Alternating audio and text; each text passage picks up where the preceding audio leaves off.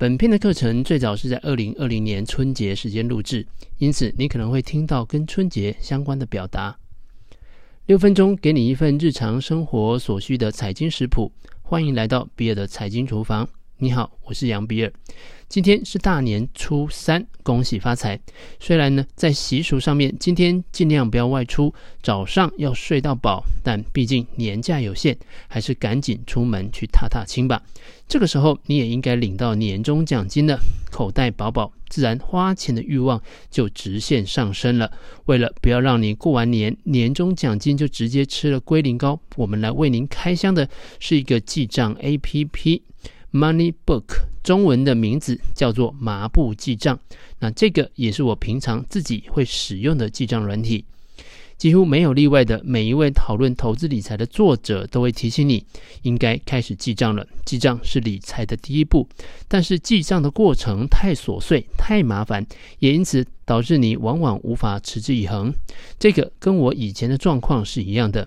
因此，我们今天谈谈如何利用新的投资工具来协助你完成记账，并且进一步从记账当中找到理财的机会。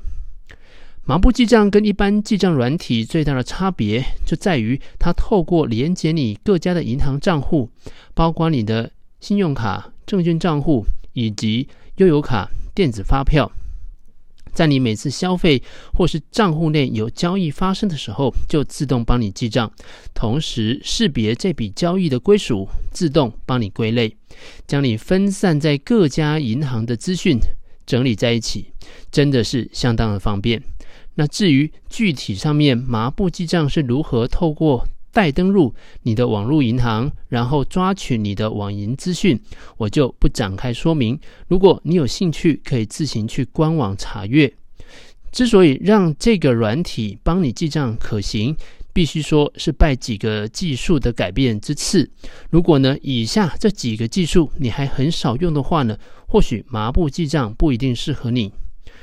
首先是电子发票的推广，现在我已经养成习惯，只要店家有电子发票，我都会请店家扫描手机载具，这样子就可以让你的电子发票全部归档。未来你再也不需要开奖的时候自己对奖了，载具会自动帮你对奖。我使用的 APP 是发票存折，同时连接了麻布记账之后，就一并帮你完成发票的记录。其次是行动支付的使用，不管你是使用 Line Pay 还是接口支付，只要你连接了银行账户或者是信用卡，这里的每一笔交易都会被麻布记账自动的记录起来。以我来说，我最常消费的地方就是办公室楼下的 Seven Eleven，每笔使用行动支付从银行账户中扣除的费用，都会零零碎碎的自动的被记录下来。过程当中完全不会感到麻烦。有了行动支付之后，剩下的就是你去提款机领现金后付现的交易。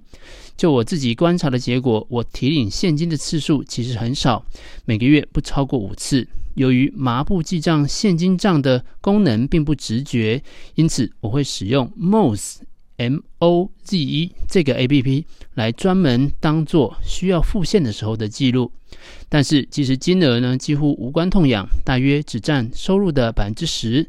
我只是想清楚的知道领出来的现金去哪里而已。选择 Mose 的原因呢，主要是因为它支援 Widget 小工具，不需要开 APP 就可以快速记账。今天麻布记账除了它好用之外，我还想提醒你，理财生活的宁静革命正在发生。这个革命，也就是金管会金融业的主管机关力推的 Open Banking，而 Open Banking 中核心的项目就是 Open API。